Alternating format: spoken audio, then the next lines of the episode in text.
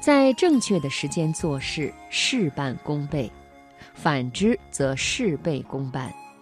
或许你知道这个道理，但很可能低估了它的重要程度。接下来的职场分享，我给朋友们带来一篇文章：如何见机行事。作者万维刚，摘自《读者》。开会要在上午。纽约大学曾对两万六千个财报会议中的用词做了语言分析，结果发现，上午开的电话会议，人们用词更正面，情绪更好；下午开，用词就会趋于负面。研究甚至发现，会议召开的时间会影响第二天的股价。如果想给人留下好印象，有事儿最好在上午说。人一天中的情绪变化分为三段：上午达到高峰，下午经历低潮，晚上出现反弹。这个情绪变化是生理性的，所有人都是如此。如果你是夜猫子，早上起得很晚，也建议调整作息，把高峰状态调整到上午。否则，可能你处于最佳状态的时候，同事却已经一脸的倦态，协作效果也会欠佳。如果有特殊的需要投入最佳状态的事情，不妨放在周末，因为研究显示，相对于工作日。总体上，人们在周末的情绪会更好。把需要保持大脑机警、集中思维的事情放在上午，比如做逻辑题、面试、做重大决策、参加数学考试。有一项针对小学生的研究发现，下午参加数学考试，学生的得分会变低，低到一学期有两周没来上课的水平。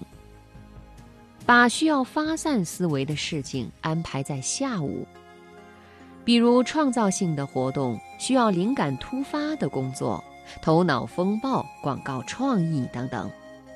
这些工作不太需要集中注意力，甚至混乱一点反而更好。看病呢，最好在上午去。研究发现，医疗事故不是均匀分布在一天之中。医生犯的大部分错误发生在下午，而且统计显示，医护人员在下午洗手的次数比上午少了百分之三十八，更容易造成感染。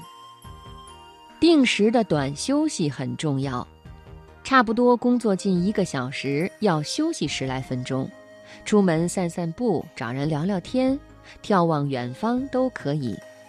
看电影、玩手机等消耗认知力的活动不叫休息，他们会让你更累。午睡不要超过二十五分钟。睡眠是有惯性的，醒来后会长时间昏昏沉沉，但二十五分钟内的小睡没有睡眠惯性，醒来以后马上就很有精神。据统计，下午两点五十五分是医生最容易犯错。交通事故高发的时间，小睡不妨安排在这个时间之前。在人生大时间轴上依然如此。决定做一件事情的时候，要考虑的不仅是想法、情怀，更要思考现在是不是开始的时机。研究发现，在失业率百分之十的年份找工作。二十年内平均每年要比失业率是百分之六的时候进入职场的人少挣五千美元。还要注意减少中间的倦怠。人们做事总是开始的时候很兴奋，结束的时候很郑重，中间比较放松。所以最危险的恰恰是中间的倦怠期。不妨有意把中间当做一个提醒。反而可能迎来爆发。